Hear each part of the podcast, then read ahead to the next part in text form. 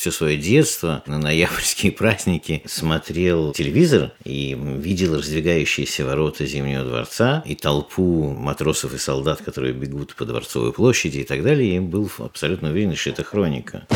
Эйзенштейну и Александрову поручили сделать фильм к октября. Эйзенштейн при встрече с Александровым сказал, ты знаешь, если мы будем делать фильм действительный и восстанавливать хронику того, что было в ту ночь, то э, в лучшем случае нас посадят, а могут и расстрелять.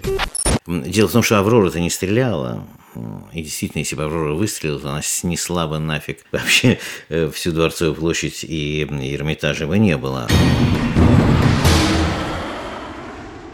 Добрый день, меня зовут Андрей Мартынов. Ну и сегодня мы продолжаем наши попытки разобраться со смыслами искусств, потому что на самом деле непонятно, да, в чем загадочная притягательность шедевров старых мастеров. У нас в гостях Александр Добровинский, адвокат добрый день.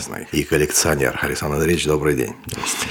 Вот и с точки зрения юридической мы попробуем прикоснуться к этой теме ценности искусства в прямом и переносном смыслах. Александр Андреевич Добровинский выпустил книгу, называется «Внуковский архив». Ну, мы рассчитали, да, будет всего 12 томов. «Внуковский архив» – это архив Любовь Орловой и Григория Александрова. Это тот архив, который мне удалось выкупить в свое время у внука Григория Васильевича и собрать его, остатки разбросанные собрать по всему миру. И я продолжаю скупать все, что мне попадается, потому что никто не знает на самом деле, каков он был изначально. Я Любовь Орлова и Александров. Любовь Орлова – я для нашей чуть более молодой аудитории. Угу. Любовь Орлова – это э, суперзвезда, как сейчас бы сказали, да, советского да, кино. Да, цирк «Веселые ребята», «Весна». Ее супруг Александров. Угу. Режиссер. Режиссер.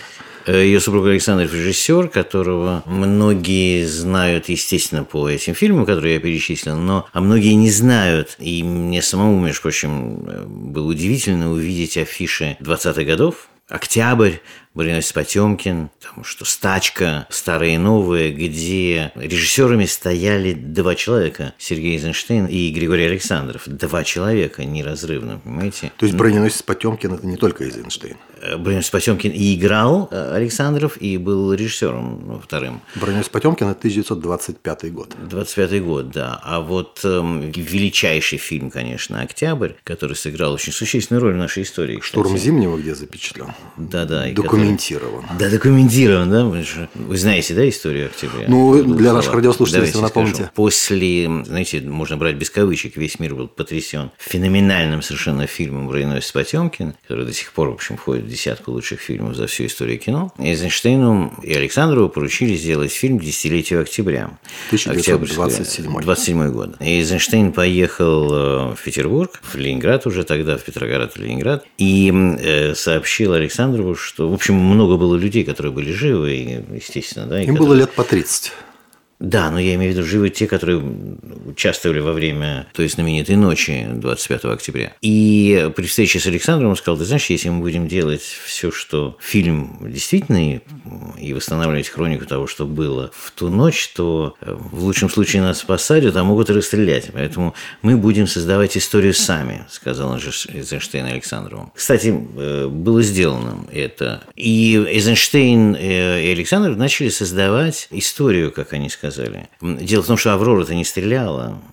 И действительно, если бы Аврора выстрелила, то она снесла бы нафиг вообще э, всю Дворцовую площадь и Эрмитажа бы не было. Аврора дала сигнал о том, что в Петрограде брожение, и нельзя, это нормальный сигнал, первый корабль, который об этом узнает, должен его подать, на земле брожение, и нельзя выпускать экипажи на берег. На берег, да. Я всю жизнь, все свое детство на ноябрьские праздники смотрел э, телевизор, и видел раздвигающиеся ворота Зимнего дворца, и толпу матросов и солдат, которые бегут по Дворцовой площади и так далее, и был абсолютно уверен, что это хроника. Все так знают. И, и, все и так... до сих пор. И до сих пор, И да. американские мои друзья-продюсеры говорят, а вот же, вот же, в прямом эфире, да, да, фактически. На самом деле, конечно, вот это все создано Александром Эйзенштейном. Мало этого. Еще, в общем-то, знаете, пока не начинаешь вчитываться, не понимаешь, что действительно брали Зимний дворец ночью, и там ночью никакого временного правительства не сидело, и Керенский никуда в платье не бежал, там вообще никого не было. Понимаете, все это придумка. Была очень красивая, кстати,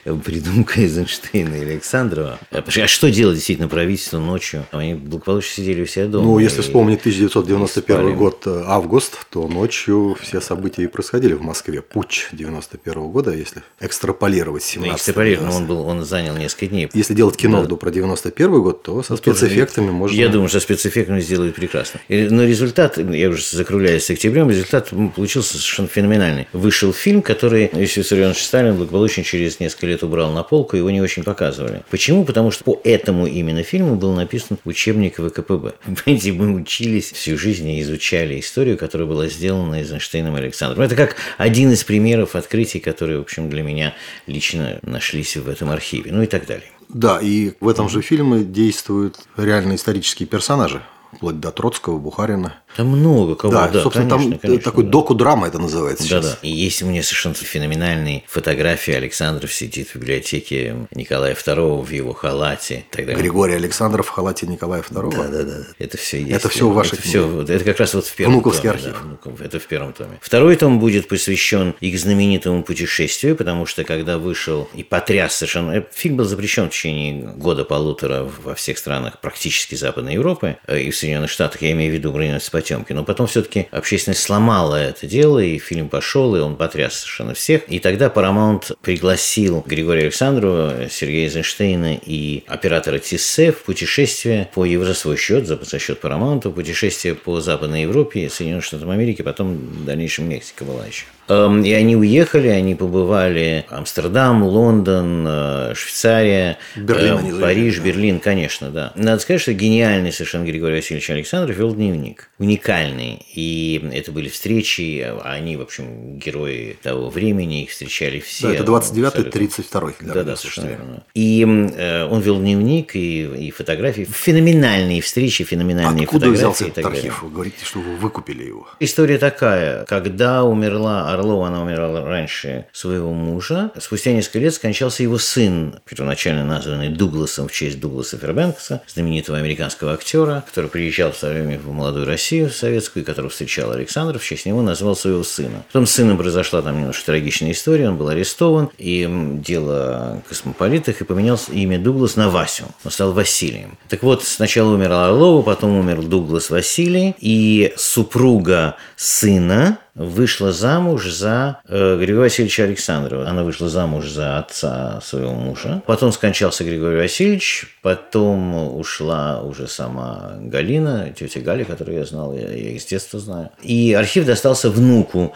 полному тезке знаменитого своего деда, деда Григория Васильевича Александрову, тоже Гриша, естественно, Гриша Александр, с которым я знаком с пятилетнего возраста, и мы учились вместе в институте. И он начал благополучно, в общем, продавать все это дело, весь архив. Э, это уже какие годы? Это уже 90-е годы. Мало этого, он еще сдал эту знаменитую дачу, и на этой даче жили какие-то французы, которые почему-то считали, что они должны дарить всем пришедшим часть архива, и там исчезали, конечно, феноменальные совершенно вещи. Я это вижу, потому что я сейчас скупаю по всему миру обратно все это дело. В общем, много чего исчезло, там феноменальные совершенно фотографии Монрея, там, стоимостью по, по несколько сот тысяч долларов. Э, фотографии? Фотографии, да-да. 120 тысяч одну фотографию я, я не, не мог поймать, она была продана недавно на аукционе и так далее. Это все и письма там Марлен Дитрих, фотографии, все это исчезало потихонечку из архива. И вот Гриша позвонил мне, Гриша Александр позвонил мне и сказал, что он больше не хочет жить в России, он живет в Париже, там, в общем, долгая история. И он продавал эм, свою дачу. Дачу свою он продал, продать не мог никак. Я приехал, посмотрел на этот ужас, который я увидел, и Гришку, и архив этот несчастный. В общем, долгая история. Мне пришлось выкупить этот архив, чтобы его спасти. Но Гриша мне торжественно вручил еще и дачу. Киноэпоха. Что более реально в истории Советского Союза? Кино или исторические архивы? Эм, я вам скажу такую вещь. Почему? Да. Ну, например, я не нашел ни одной афиши. У них дома. У них дома, да. Пришлось скупать афиши, и сегодня афиши так или иначе имеющие отношение к Александру Орлову, там больше, больше 40, скоро 50 афиш будет. Тут довольно приличное собрание. Но у меня самого из-за этого возникла коллекция афиш. Почему я заговорил об афишах? Чтобы ответить на ваш вопрос. Потому что на афише, которые мне попались, например, «Веселые ребята», зачеркнуто имя. И это имя зачеркнуто, потому что человека арестовали. Или, например, знаменитая история Ильфа Петрова, которые убрали свои имена со сценария цирка. Понимаете, все это, или, или история там с Утесовым, который э, спел э, какую-то блатную песню и, и не очень был награжден за «Веселые ребята». Из-за этого его как-то там немножко отодвинули. Если Сталину не очень понравилась, очевидно, эта песня и так далее. Понимаете, все это история не только этой семьи, это история, конечно, нашей страны, это история э, развития нашей культуры и целый пласт, который был совершенно неизвестен, такой как, например, поездка. Это феноменальная совершенно вещь. Пример приведу, что сегодня у нас есть предложение, как ни странно, знаете, у меня есть предложение практически со всех стран мира, так или иначе имеют отношение к этой поездке. Ну, например, Парижская синематека предлагает перевести на французский язык тома, связанные с поездкой. Естественно, американцы говорят, что такого нет даже у них, потому что фотографиями, которые насыщен архив э, о поездке Эйзенштейна в Голливуд, молодой Чаплин. Чаплин, они в тен... Эйзенштейн, Чаплин играют в теннис. Да-да, Эйзенштейн, Чаплин играют в теннис. Александр... Там Александров, на самом деле, больше еще играет. Или они плывут... Э, в теннис в 1930 э, году. Да-да, или они плывут там полуголые на реке и поют песню «Волга» и так далее. Потом там ну, масса фотографий, там около 300 фотографий с Чаплином, на самом деле, да. И Марлен Дитрих, история романа Александра с Марлен Дитрих, в честь которой, кстати, и назван персонаж в цирке. Марион и Марлен, в общем, именно похожие такие, да. А Марлен это не имя а Маркс Ленин, как в Советском Союзе? Нет, нет. И так далее, понимаете? Да, и немцы хотят перевести том, связанный с поездкой. Мексиканцы мечтают, у них сгорел музей 20 века, у них нет ничего, и они, когда увидели то, что есть у нас в собрании, они, конечно, хотят перевести мексиканский Александр том а, отдельно. Хорошо, если... А в нашей стране пока что я один. Я не уверен, что студенты нынешние вообще вспомнят, кто такие Любовь Орлова и Григорий Александров. К сожалению, да, к сожалению, потому что все-таки эти два персонажа, они сказали довольно существенную роль в развитии и кинематографа в нашей стране, безусловно, и культуры, потому что Любовь Орлова, безусловно, кто бы что ни говорил, это первая звезда такая голливудского масштаба в нашей стране, которой, знаете, поклонялись люди. Э, сегодня да. спрашивают, да, почему она не уехала, если у них сына арестовывали. Вообще э, веселые ребята э, с таким занятным названием. И угу. песня «Я другой такой страны угу. не знаю, где так цирка. вольно угу. дышит человек из а цирка». Знаете, переделка была знаменитая. «Я другой страны такой не знаю, где так вольно шагом и кругом». В наши студенческие годы говорили «Э, «Я другой такой страны не знаю, где так».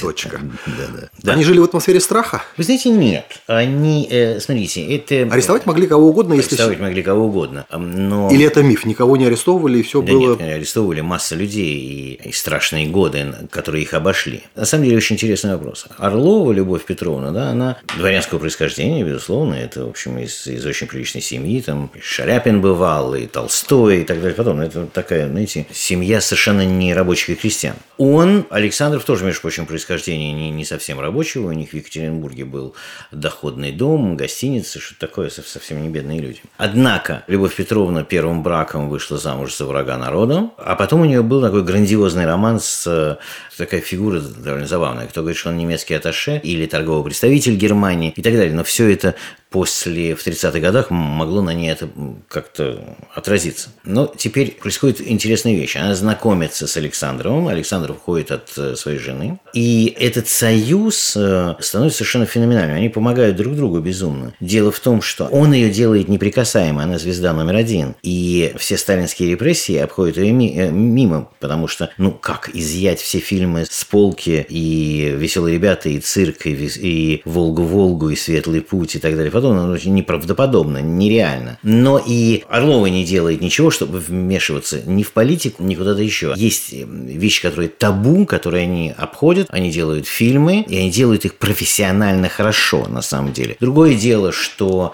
эм, там, конечно, мы можем найти э, политическую подоплеку, восхваление э, Советского Союза, режима и так далее подобное. Ну и что? Лакировка Понимаете? действительности. Лакировка действительно. А кто не, лакиров... не лакирует действительности, что Соединенные Штаты и Голливуд не лакируют или немцы в это время. Конечно, конечно, это, это есть, и это нормально для каждой страны. Каждая страна делает так, чтобы э, она выглядела лучше и все такое прочее. Поэтому лучше обращать внимание на те находки, которые были в этих фильмах. Но она становится действительно неприкасаемой и пользуется этим. Они сами, вы полагаете, не опасались ничего? Я думаю, что, знаете, трудно судить. И, кстати, вы затронули... Архивы, архивы. Да, вы затронули довольно забавную тему. Спасибо вам за вопрос. Сейчас расскажу, расскажу, в чем дело. Изначально, когда мы планировали работу над архивом, мы думали о том, что вот нашли письмо, да, они там писали друг другу записки, или есть какие-то телеграммы, э, или фотографии, и мы благополучно будем это все комментировать. Позже мы пришли к выводу, что мы не хотим ничего комментировать вообще. Мы издаем архив, и там есть неимоверное количество, там в каждом томе приблизительно там э, около тысячи сносок, которые дают вам понимание, кто изображен, а что указывается в этом письме и так далее. Это только сноски, которые информативные сноски. Но мы решили ничего не комментировать. Почему? Мы оставили эти 12 томов для людей, которые дальше займутся изучением жизни и творчества. Погружением в погружением, контекст. Да, и будут уже изыскивать оттуда какие-то штуки, вытаскивать, да, и, и говорить, вот это написано потому что. А вот здесь эзопов язык. Да, вот эти эзоповы. Мы же даем фотографии, письма, артефакты и так далее, такими, как они есть, абсолютно ничего не комментируя. Когда вы погружаетесь в этот исторический контекст, э, страшновато, вдохновительно? Нет, они обходят стороной в своих письмах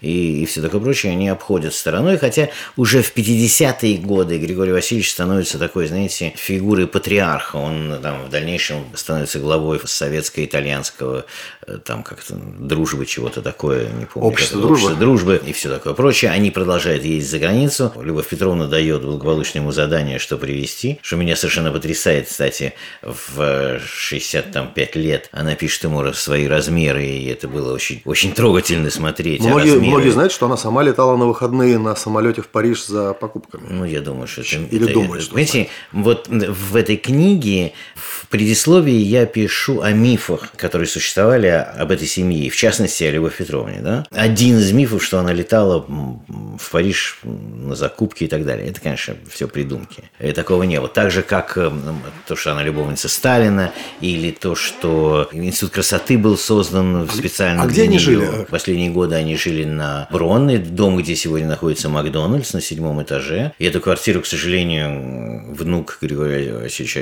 Александрова, там, я не знаю, в общем, он потерял эту квартиру. И на даче во Внуково. А в 30-е? В 30-е годы они жили около Тверской в переулках. Почему-то я спросил у своих коллег, и первый ответ, который получил, я говорю, да они должны были жить в доме на набережной.